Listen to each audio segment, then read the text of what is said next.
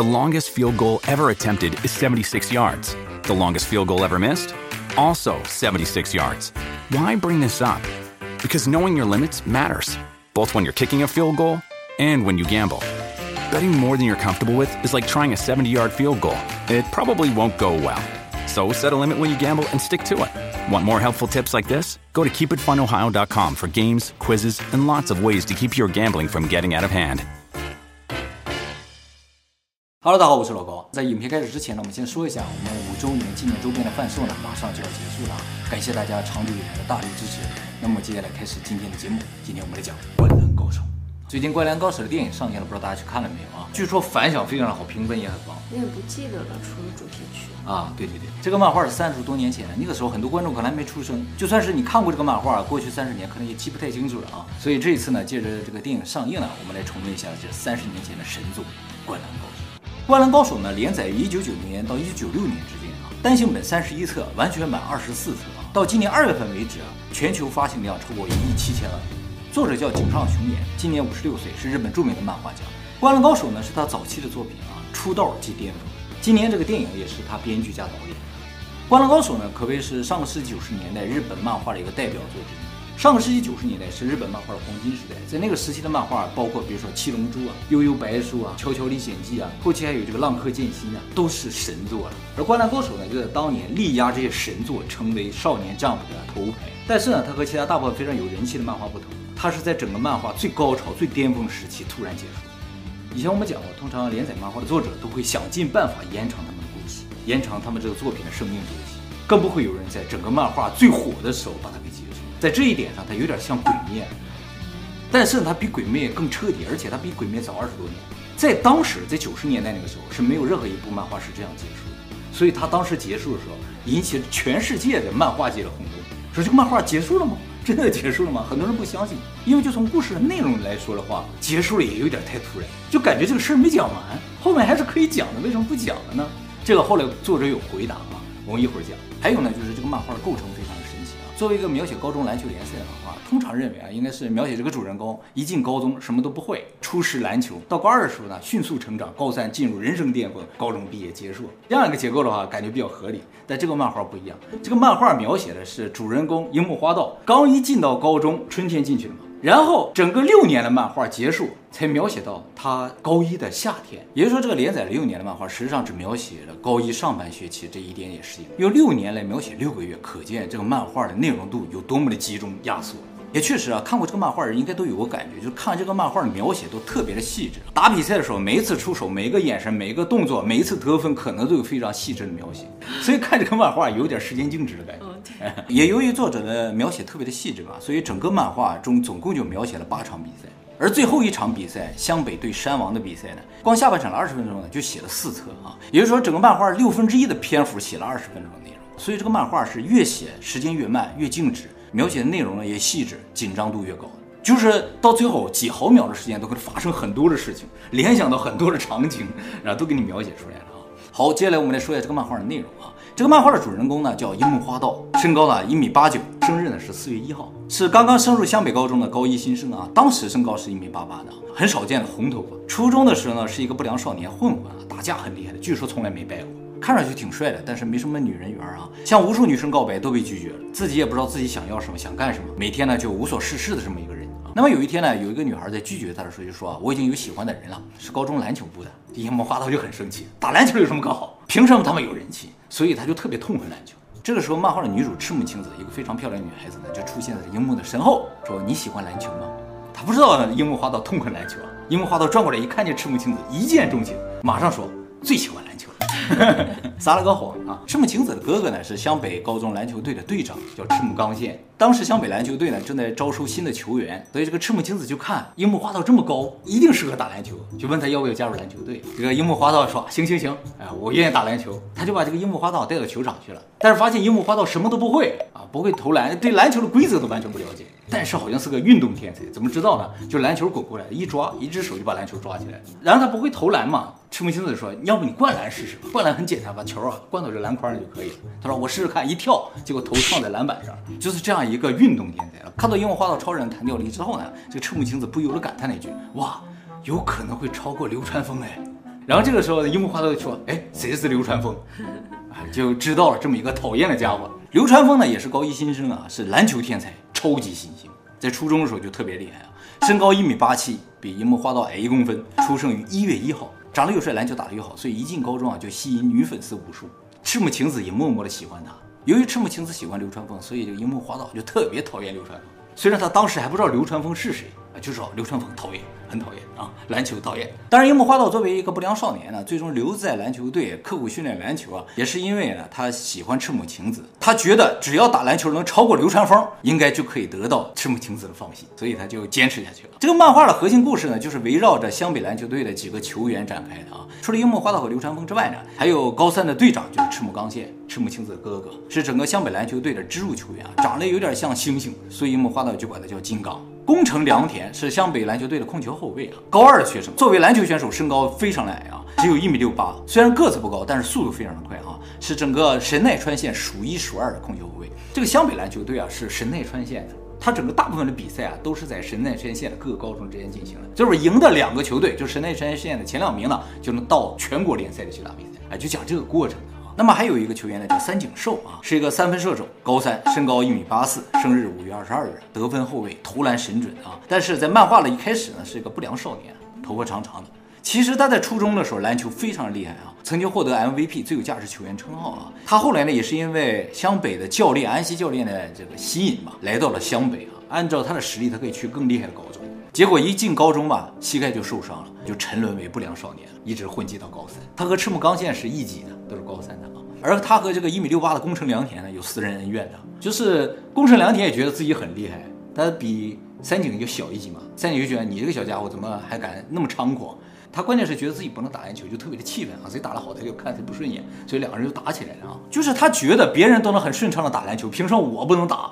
三井寿是这样的啊，两个人因为打架斗殴受伤呢，加上被罚不得继续比赛了，所以湘北一下子就损失两员大将啊，就变得非常的弱了。不过呢，樱木花道和流川枫加入的时候呢，这宫城良田和三井寿呢也回归了，所以组成了一个新的比较强的湘北啊。那么整个队的第六个角色呢叫木木啊，身高一米七八，生日呢七月十二日，是湘北的最佳第六人。这个人呢没什么特点，戴个眼镜啊，但是是一个很努力、很热爱篮球的人，所以在这个漫画里边也是比较有人气的啊。那么这些人呢，每个人都特点鲜明，都有自己的粉丝群。这也是这个漫画非常成功的一点，就是这个漫画所有刻画的形象，包括对手啊，都是有鲜明的特点。每个人呢就会有固定的粉丝群，所以这个漫画的粉丝群是特别庞大的。虽然他们不同时支持同一个人。其实，在九十年代的时候，日本那个时候不太流行篮球的，他们最流行的是棒球和足球，篮球完全没有人气。但是作者呢，偏偏选中了这个没有人气的运动作为题材呢，写成漫画，让无数的日本高中生开始喜欢和热爱篮球。作者自己篮球打得好吗？他应该是非常喜欢篮球，他没有说这个事儿。湘北篮球队的教练呢叫安西教练，看上去有点像肯德基老爷爷似的。那么樱木花道和流川枫加入之后呢，整个漫画就进入了第一场比赛，是一场练习赛，湘北对陵南。这个陵南队在整个漫画里是非常重要的啊，因为陵南队呢有一个非常重要的角色。叫做仙道，这个角色超有人气的啊！对，我喜欢他。对对对，我觉得看这个漫画，大部分人一开始就喜欢他开始。他和流川枫一样啊，都是刚进高中的时候就是超级新星，不过他比流川枫大一届，就是他是超级新星的时候，流川枫还在初中呢。仙道和流川枫最大的一个不同呢，就是流川枫啊不太合群的，是个孤傲的天才那种啊，喜欢单打独斗的啊，而仙道人很好，打球很有仙气，在队中威望也很高。人长得又帅，名字又帅，是不是人品又好？所以呢，这个漫画中的人气和流川枫不相上下，数一数二的。仙道这个姓氏在日本是真的有的，在秋田县，但人数非常的少，可能不超过一千人，是从地名来的姓氏啊。那个村叫仙道村啊，全村都叫仙道。那么我刚才说了，《灌篮高手》所有角色当中，在女性投票的人气排名当中，第一名呢是流川枫，第二名是仙道，第三名是谁呢？第三名是三井寿。就是一个孤傲的天才，一个又帅又好的人，和一个不良少年都非常有人气。可见大家喜欢这个漫画，喜欢的角度是不一样的。那么陵南高中呢，比湘北是厉害不少的啊。去年吧，整个湘北非常弱嘛，宫城、三井都不在，所以呢，陵南曾经压倒性战胜过湘北啊，据说比分差在一百分以上。而且呢，在去年的全国联赛选拔赛当中呢，湘北第一轮就被淘汰，而陵南进入了前四强的。所以这场比赛一开始，大家都认为陵南肯定会胜的啊，但没想到湘北在新加入的流川枫还有这个樱木花道的加持之下啊，居然和陵南打了个平手。就是赤木刚宪对上陵南里一个中锋，也是长得有点像大猩猩的，叫鱼柱，两个人对上，然后流川枫对上仙道，双方打个平手。而樱木花道这场比赛是他人生中第一场比赛啊，因为不懂规则啊，莫名其妙的各种犯规啊，而且根本上他是不会投篮的啊。但是由于他身高很高，弹跳力很好，所以呢，他可以做两件事情，一个呢就是灌篮，还有个事情呢就是抢篮板球。这也是他最初学会的两项技能。最后呢，是樱木花道进了一个球，将比分反超。正在樱木花道非常兴奋，非常开心的时候，仙道一个反攻投入制胜一球。所以第一场练习赛呢，是以湘北再次输给陵南告终的啊。不过这场比赛的时候，宫城良田和三井寿呢还没有回归，所以整个湘北的实力还不到最强了。好，到这个位置呢，整个漫画的四分之一的内容就结束了，只有一场比赛。接下来呢是全国总决赛的预选赛。只有神奈川县的前两名呢，才能进入全国总决赛。在这个预选赛中，湘北第一场遇到的叫三浦台高中。三浦台呢是县前四名的球队啊，实力也很强。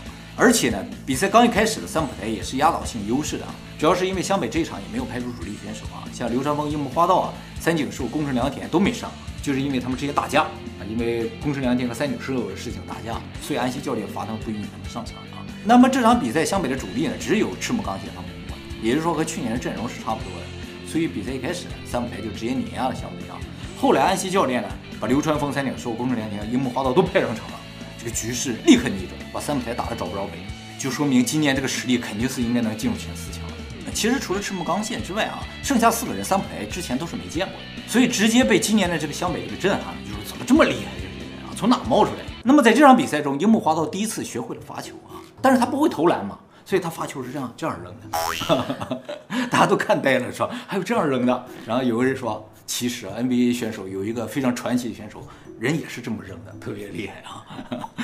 所以不能以投篮的姿势来决定这个人厉不厉害。大家都没见过这个红头发的家伙。从这场比赛之后，几乎每场比赛樱木花道都会学会一个新的技能。作者也通过每一个新的技能，告诉观众一些篮球的规则和一些篮球的技巧，像一个科普一样啊。那么战胜三浦台之后啊，作者直接跳过了三场比赛，就说湘北呢以势如破竹之势取得了预选赛的四连胜，只要再胜一场就可以进入县四强了。进入四强之后开始循环赛，循环出前两名。而这场决定他们是否能够进入四强的最重要的比赛的对手呢，是翔阳高中啊。翔阳高中是去年的县第二名。翔阳最厉害的选手呢叫藤真健司，是个高三的学生啊。他最大的特点是他既是选手也是教练，所以只能当教练。对，所以球队不到危机之时啊，他是不上场的，他在底下指挥。大家也都说，什么时候能把这个教练打上场了，也才能真正看到襄阳高中的实力。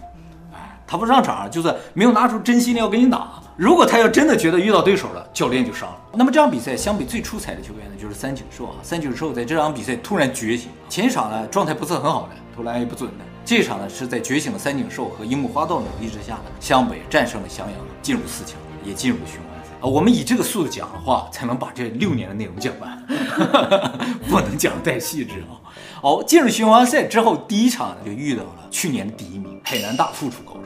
海南之前呢，连续十六年都是县第一名，人称王者海南。海南的核心球员呢叫木申一，姓木啊，他们叫木啊，是个高三的学生，队长啊，控球后卫，号称神奈川县第一球员，人称神县帝王木，神奈川县的帝王木。打海南。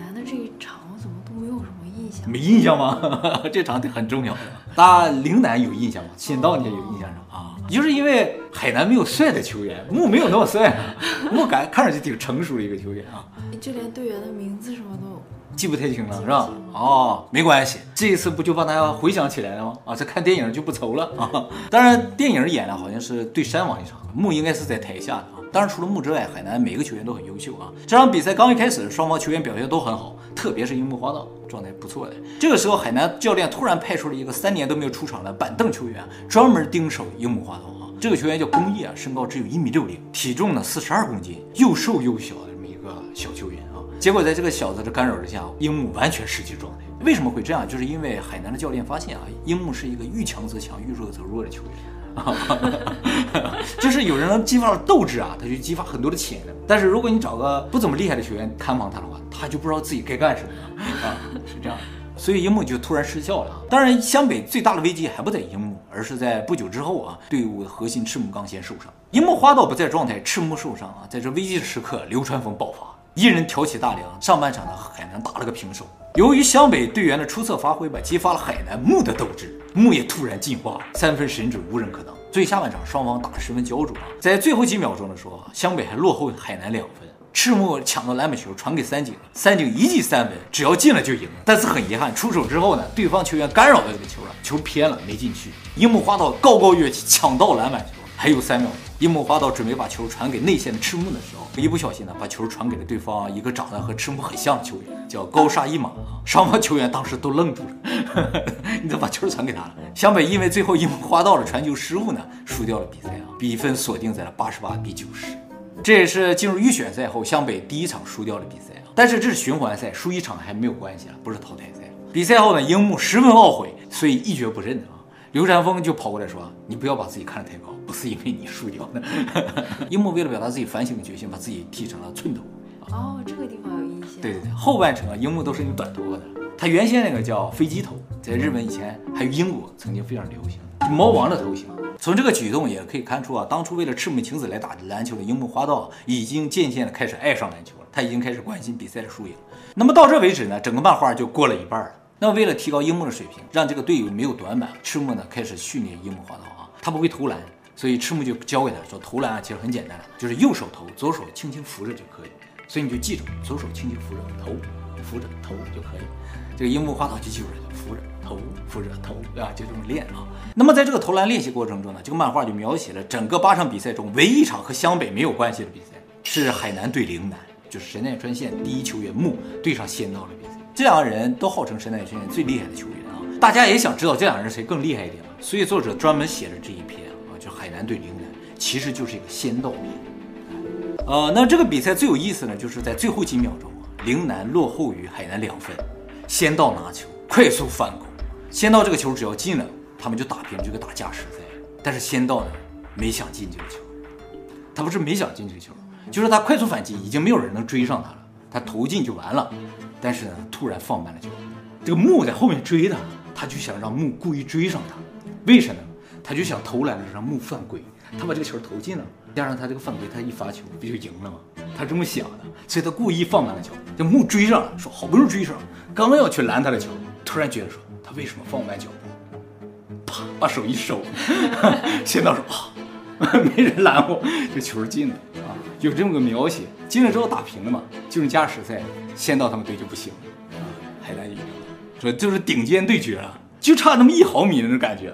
木突然发现不对，不能拦他，手一收，人都飞起来。战胜了陵南之后，海南就确保了县第一名的位置，直接晋级了全国总决赛。那么樱木花道练完头球之后，下场比赛就是陵南对湘北了。这场比赛谁赢了，谁就是第二名，就能进入全国总决赛。也就是说，这场比赛呢，对双方都是生死之战。在这场比赛之前，陵南教练有分析湘北的弱点啊。就教练说，湘北有四大弱点。第一个呢，就是湘北的球员犯规很多，如果能够尽可能的诱发他们犯规的话，他们可能会担心被罚下，所以畏手畏脚。特别是樱木花道。在那之前，基本上都是被罚下的，每一场比赛都超过五次犯规了。湘北第二弱点呢，就是板凳球员不足，就一个替补，还是比较平庸的木木啊，只要罚下一个，就没人可换了。第三个弱点呢，也是陵南教练特别强调，就是湘北这六个人里边有一个路人球员，就是业余选手，就是樱木花道，他不懂篮球呢，有个素人啊。我们队都是专业的，他们有一个素人还在场上。他们为什么没有球员呀？就是不愿意加入他们，他们队太弱了，厉害的球员都不到他们那儿去。去他们队里比较厉害那几个，都是因为安西教练去的。安西教练以前非常有名，而且最最关键的是，樱木他不会投篮，五个人里边有一个投篮铁定不进的，那不挺好吗？是吧？第四大弱点呢，就是这场比赛之前，安西教练呢突然病倒了，所以这场比赛呢不会有教练指导，所以陵南觉得他们是有很大胜算的。结果呢，正如陵南教练分析啊，湘北确实问题大爆发。但是没想到，在这场比赛有一个人爆发了，是他们之前完全分析没分析到的啊，就是这个板凳球员木木。木木虽然没什么特点，但是他这三年来都在刻苦训练篮球，所以发挥非常的稳定。在危难时刻呢，其他球员受到心理影响，各种影响都不行了，就他向来很稳定了，一点问题都没有。在危难时刻拯救了湘北嘛，也就是这场比赛，木收割了大量的粉丝，而且还有一个对方判断失误，就是第三个弱点，樱木。樱木虽然是个路人，什么都不懂啊，但是就因为他什么都不懂啊，所以他的跑位是不可测的，直接打乱了陵南教练的各种安排，就是他总出现在教练的意想不到的地方。最后呢，是樱木花道的一个空中接力灌篮的比分锁定击败了陵南，湘北晋级了全国总决赛啊。到此为止呢，整个漫画的百分之七十就结束了。我讲这个速度还可以吗？剩下百分之三十就是全国总决赛的部分。事实上，动画片到这个地方就结束了，动画片没有演全国总决赛的部分，漫画呢还演了后面的。啊，没有演吗？没有，动画到这里就结束了。在进入全国总决赛之前呢，会有一周的调整时间。在这一周呢，安西教练对樱木花道的投篮进行了魔鬼式训练，呃，让他一周投两万个球。这个樱木花道就开始狂投啊。关于这一周两万个球，据说是有可能实现的。如果每天十二小时投篮，每分钟投四个，这样一周就是两万。但是说啊，球员如果按照这个节奏投篮的话，基本上这个人就废了，说明樱木花道啊还是不是一般人啊。好，接下来我们要讲全国总决赛啊。一周后，全国总决赛开始啊。全国总决赛呢是淘汰制的啊，输掉就回家了。当湘北球员看到对阵表的时候，全都吓坏了。他们第一场对阵呢是大阪的叫丰裕高中。丰裕高中虽然很厉害啊，但是真正吓坏他们的不是这个丰裕高中。而是，即使他们战胜了丰裕高中，他们的下一场将要面对的是全国最强山王工业高中。这个山王高中啊，所有球员都是光头的，超级厉害啊！每个球员都是战神一样的那种。那么在战胜了丰裕高中之后啊，丰裕高中我们就跳过了啊，直接进入最后了。战胜了丰裕高中之后呢，这个安西教练就拿出一盘录像带啊，给所有湘北的球员看了啊。什么东西呢？就是山王高中球员打球的录像。九十年代的时候，你说网络还不发达的，几乎没有，算是没有网络吧。要想了解对方的选手啊。要么到现场去看比赛，要么看录像带。在看这个录像带之前啊，所有球员是没有见过山王高中球员打球的，而且教练呢是故意不让他们看的，不让他们去接触的，怕他们看了之后啊就失去信心。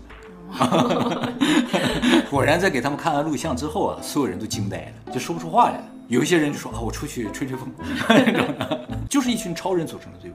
而另一方面呢，山王也看了湘北的比赛啊，表情也十分凝重。就是说，山王这些人不是那些目空一切的人。他们也重视每一个对手，他们也觉得湘北非常难对付。毕竟今年的湘北和往年是不一样的了。山王队里边有个天才球员，也是他们的核心啊，叫泽北。这个人啊，相当于流川枫和仙道的一个升级版，年龄呢比流川枫大一届，和仙道是一届的。山王队里边还有一个中锋，就相当于赤木刚宪的一个升级版。樱木花道管赤木刚宪叫做大猩猩，叫金刚嘛，他管那个人叫完全金刚，超级金刚啊。那个人叫和田，和田兄弟二人，哥哥呢是特别厉害的，弟弟呢虽然打球没有那么厉害，但也在队伍里面啊，个子比哥哥还要大啊，像个巨人一样。那么湘北和山王之战是整个漫画的最后一场比赛啊，这场比赛的内容占据了整个漫画的百分之二十，也就是五分之一，而这五分之一内容百分之八十是在描写下半场。之前湘北和各个队的比赛实际上都不是很顺利啊，都是被逼入绝境之后呢，某一个球员突然爆发，靠一人之力带动全队获胜这种感觉。那么和山王的比赛中谁爆发了呢？其实所有球员加上教练爆发造成的。那么安西教练通宵研究了山王的大量的比赛录像之后啊，得出一个结论，就是湘北是有机会战胜山王，但是呢需要出奇招。安西教练的策略简单来说就是说，作为队伍的核心，赤木刚宪和流川枫一定被对方盯死，完全没有发挥的机会。所以这场比赛只能靠三个人，就是樱木花道、宫城良田和三井寿，特别是樱木花道，因为对方一定不会那么重视樱木花道。但是三井寿一般下半场不就没有？体力啊，对对对，三井寿啊，他是一个状态型选手，状态好了没有体力也能进，状态不好的话就怎么都不进。不过山王说了，他一旦明年状态好怎么办？对不对？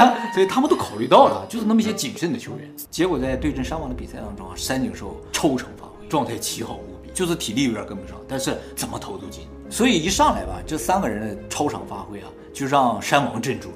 本来这场比赛一开始的时候啊，整个全场人都是给山王加油的。因为没有人相信湘北能战胜山王，山王是不败的王者，和第二名全国的第二名都是差好几个等级的那种啊。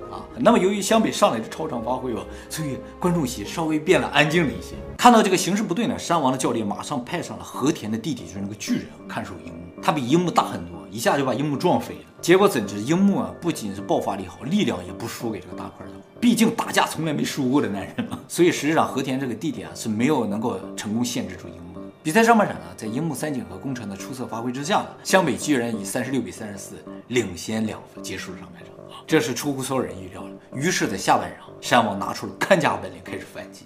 山王的看家本领叫区域压迫 （zone press），就是打篮球啊，一般为了保持体力的话，都是人盯人呐，就是一个人看一个人。而区域压迫呢，不是，就是谁拿球，周围所有人都压迫到他身上。这个战术非常好用，但是呢，要消耗大量的体力。不是一般球队可以实施的。山王的看家本领就是这个。那么就通过区域压迫，山王立刻扭转了形势啊，开始压制湘北。当年在海南鼎盛时期啊，也是输在了山王的一个区域压迫之下。所以山王一开始区域压迫之后，坐在底下的海南球员纷纷表示：完了，湘北没机会了。而且不仅仅是区域压迫了，山王的天才球员泽北爆发了，直接把湘北打得找不着北。泽北把湘北打得找不着北，你想想。而另一方面，正如安西教练所预料的啊，就是流川枫和赤木刚宪被对方的泽北和和田呢完全压制，什么都做不了。根本上和田呢就是要比赤木要厉害一些。啊，在这个地方，漫画有说明为什么和田这么厉害啊，是因为啊和田刚一进高中的时候其实是个小个子，但是在整个高中三年啊越长越高，长成了一个中锋啊，原先是打后卫的，由于他个子不断上涨，所以他打的位置在不断的变换。到他高三的时候，他什么位置都打过。全能型球员啊，打什么位置都可以。虽然个子很高啊，但赤木刚宪就一直是打中锋。那么在区域压迫和泽北的发挥之下呢，山王不仅反超，还拉开了二十分以上的差距。通常被山王拉开二十分以上的差距，就是不可能逆转的了，就相当于宣告了对方的死刑。所以这个时候啊，湘北的所有球员情绪都陷入最低谷，觉得自己已经没希望了啊。场下的观众也觉得湘北可能没希望了。这个时候呢，安西教练呢把樱木给换下来了，樱木就很生气。比赛还没结束，怎么就把我换来了呢？樱木以为教练也觉得比赛没希望了，岂不这这才是樱木真正使命的开始。安西教练给樱木解释说：“你看啊，我们投篮不进，对方抢到篮板球打我们一个反攻得两分。如果我们这个抢到篮板球的话，我们再投进了，我们就得两分。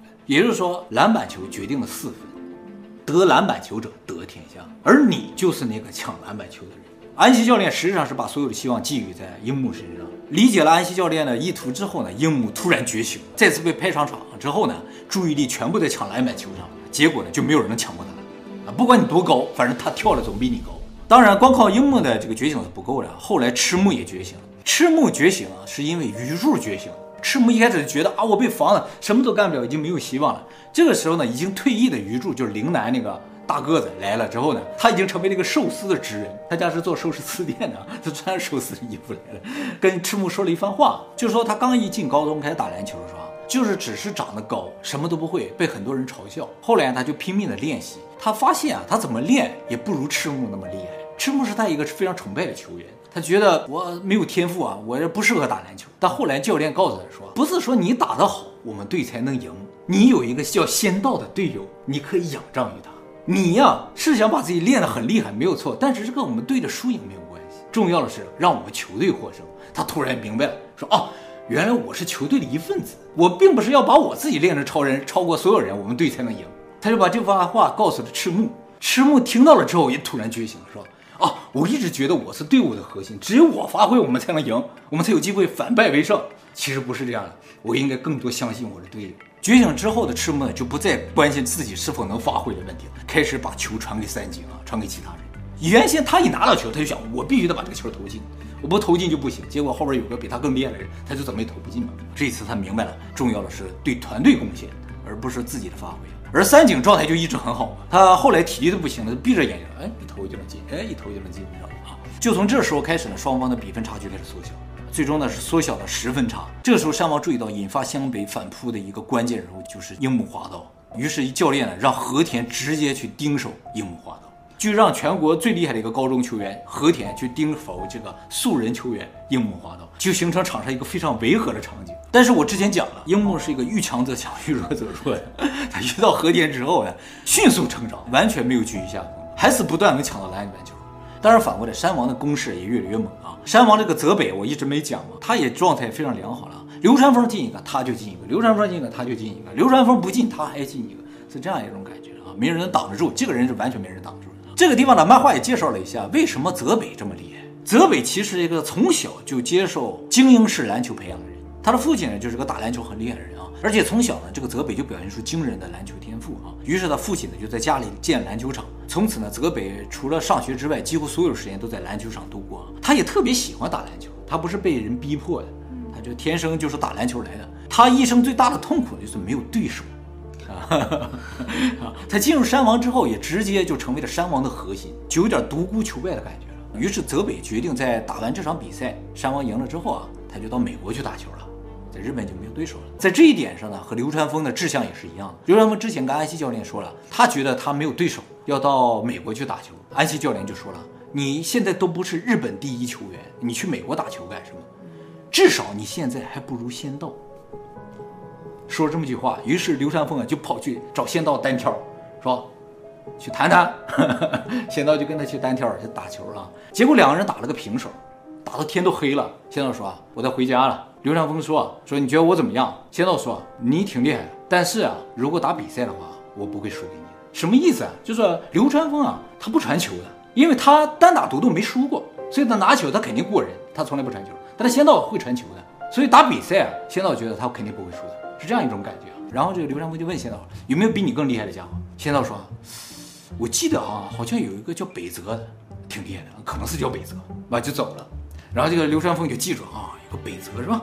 我一定要找到这个北泽，击败北泽，我就是日本第一了啊！他这么想，但是一直找不到这个北泽。后来这次？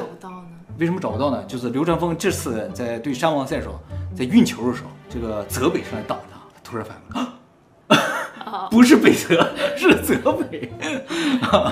仙道没记得住名字，呃，仙道记错了，他一直找错人了哦！原来是这个家伙，他当时就在想，怎么会有个这么厉害的家伙？那北泽岂不更厉害？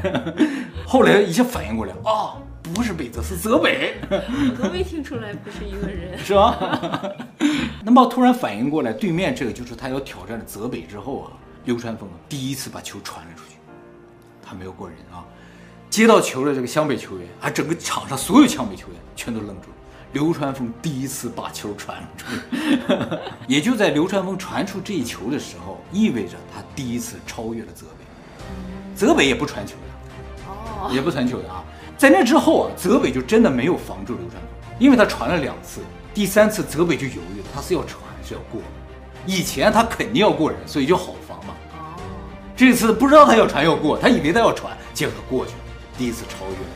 也就是说，流川枫进化了，他的这个进化有点和赤木刚宪有点类似，就是说他们一直觉得自己是最厉害的，一定要自己完成绝杀。其实比赛的胜负跟个人能力没有关系。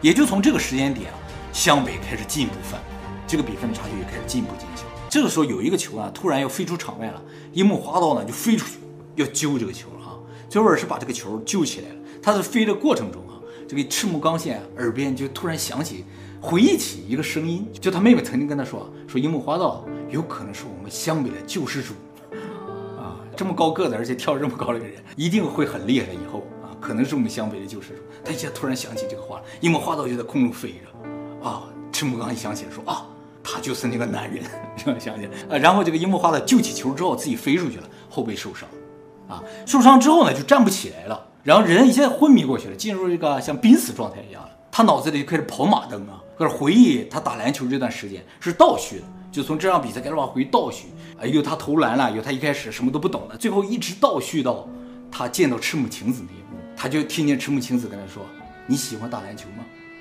然后他突然站起来，醒过来了，说了一句：“最喜欢打篮球。”就说这句话，他当初那句话是一句谎言了。啊，还是以前的漫画好看。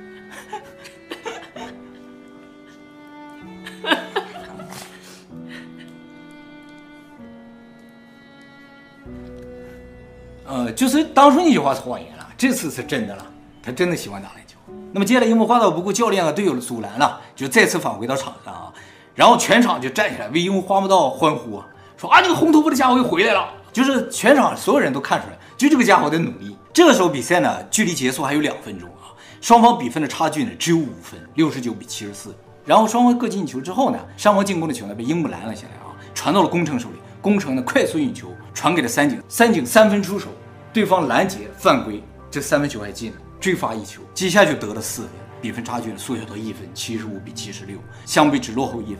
这时候呢，距离比赛结束还有四十七秒，然后是山王进攻，山王的和田上篮被赤木拦截，球落入到泽北手中，泽北上篮又被樱木花道拦截，球弹飞之后呢，落到流川枫手里，流川枫上篮呢又被和田拦截，拦截的球飞出去呢，飞到了樱木花道手里，樱木拿着球呢，看着流川枫，然后居然把球传给流川枫。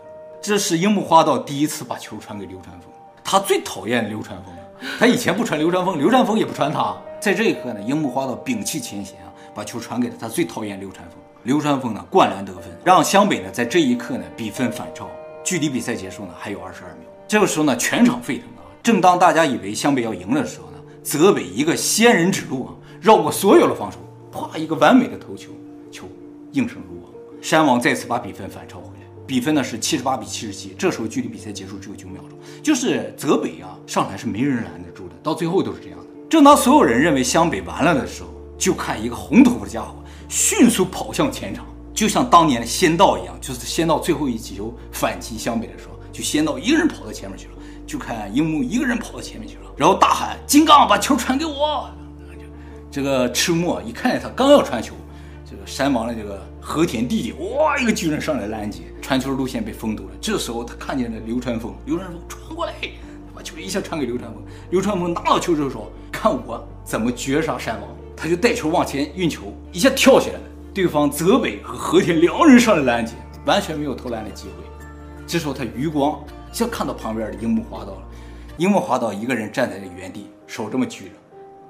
左手轻轻扶着就可以，说了这么一句话，然后流川枫把球传给他，他拿球，嗖，一投，就这么一句话，一投，又说了一遍，左手轻轻扶着球，一投，球，啪，零秒，比赛结束，啊，湘北最终七十九比七十八战胜了山王。是这样吗？是这样，这就是整个漫画的最后一球啊，就是居然是最不擅长投篮的樱木呢，用他最不擅长的姿势，左手轻轻扶着球。他投两万次啊，所以这个动作他是记得，这样投进去的啊，不是灌篮进去。虽然这个漫画叫《灌篮高手》啊，而且这个球呢是流川枫传给他的，也就是说，这个漫画的所有的不可能，之前认为不可能的情况，都在最后一刻出现了，铸造了湘北的神话啊。接下来这个漫画就突然进入了旁白了，就说湘北和山王的一战中呢，虽然最终取胜，但是用尽了全力啊，在这之后和爱河学院的比赛中呢，被碾压淘汰，啊，湘北的全国之旅呢到此结束啊。就是说他战胜去年的王者，在第二轮战胜的王者，哦，结果下一轮就完全没有体力了，然后就被人碾压了啊！是这样的，对对对，这不是决赛，这不是决赛，这是第二轮。哦，那个对阵表都画好了，所以就别人就问说后边的比赛怎么没写啊？一会儿我告诉你为什么没写啊。下一个镜头呢，就是樱木花道独自坐在海边的沙滩上，看着赤木晴子给他写的信。湘北是不存在的，事实上它是影射湘南阳光沙滩的啊。樱木花道呢，就在这个沙滩上读这个信，信上说：“樱木君，你还好吗？康复训练还顺利吗？”樱木因为后背受伤嘛，他就一直在做康复训练啊。赤木晴子说：“我现在呢，已经是湘北的经理了啊，原先那个经理人叫才子啊。我的哥哥赤木呢，因为要升学，所以隐退了。木木呢也隐退了，就他们都高三了，就毕业了就隐退了。三井寿呢，将会在冬季赛结束之后呢隐退。宫城良田呢，成为了下任队长。”哎以后呢，我每个月都会给你写信啊，这是球队经理的工作。对了，流川枫呢，很快就要从国家队回来，啊，这时候给了个镜头，就刘流川枫，他不坐在沙滩上嘛，流川枫在沙滩上跑步，跑到这樱木花道前面之后呢，把衣服扒开，鞋假翻日本，把衣服合上继续跑，但实际上不存在，他是想象的，就很生气，你知道吗？希望你早点好起来，我们的球队呢都在等着你回来，你最喜欢篮球也在等着你，信就结束了。樱木站起来之后呢，就转过身去往医院的方向走。突然转过身说了一句：“我就是个天才。”啊，这个漫画就结束了。当时这个漫画就这样结束之后呢，就整个日本就震撼了啊，漫画界就震撼了啊，说这就结束了？为什么结束这么突然呢？后边有那么多比赛没写呢？关于这个问题呢，在两千年的时候，日本 NHK 呢有采访井上雄彦，说这个漫画为什么突然结束？为什么后来不写了？作者给出的回答是这样的：就是他在写全国赛的时候就已经决定了要把这场比赛作为最后一场比赛了。因为他本人认为他已经无法写出比这场比赛更精彩的，也就是说，作者在这场比赛已经用尽了他的灵感和想象力，所以即使很多人希望他能够把这个漫画继续写下去，他也不会写下去。当然，也就造成了后来没有任何一个体育类的漫画能够和《灌篮高手》一拼高下啊，因为它整个就是一个完美的作品，没有任何拖泥带水的部分。所以，如果大家对这部漫画感兴趣的话，不妨看看最新的这个电影，估计能够激起你很多当年的回忆。那么这个漫画之所以可以在一个篮球并不盛行的国家得到极大的成功，分析有几点原因。第一个呢，就是这个漫画中各个人物形象啊都有一些心理上的困扰，而这些困扰呢是普遍存在在日本高中生内心深处的。比如说樱木花道就代表了那种完全没有发现自己有什么潜能才能的年轻人，他们以为自己什么都不会，什么都不知道，对什么也都不感兴趣，但岂不知体内蕴藏着巨大的能量啊！需要的就是一个机会和坚持下去的勇气。而和樱木花道相反的代表呢，就是流川枫啊，就是作为一个天才的这么一种痛苦，要付出难以想象的代价了。虽然大家都觉得天才是一件好事情，但其实只有天才知道他们有多么痛苦。那么宫城良田呢，身材矮小，本身呢就不适合打篮球，但是呢，他偏偏热爱篮球啊。他最后呢，反倒利用自己身材上的这种劣势，把它变成了能够为球队贡献的一种优势啊。所以有时候劣势其实不是真的劣势，它是你的特点。那么三井寿从初中一个 MVP，一个特别优秀的天才球员，堕落成不良少年，然后又从不良少年重返球队啊，人生这样大起大伏，这样的人也是有的。不断的获得成绩，受到挫折，获得成绩又受到挫折，而这个漫画就告诉你，只要你愿意，你就可以离开谷底，重返人生巅峰。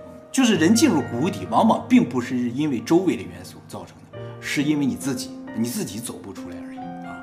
人都会进入谷，都会有一些不顺和挫折啊。只是你怎么对待他的问题啊，等等吧，就是这些各种各样特点鲜明的角色呢，影射到了所有年轻人的心里，让他们产生了共鸣，所以都很热爱这种漫画，对年轻人特别有感染力了，是吧？但是在听里面还是很热血的一个漫画，是不是啊？啊，非常完美啊！好，最后再说一下呢，我们五周年纪念周边的贩售马上就要结束了，想要购买的观众千万不要错过，我们下期再见了，拜拜。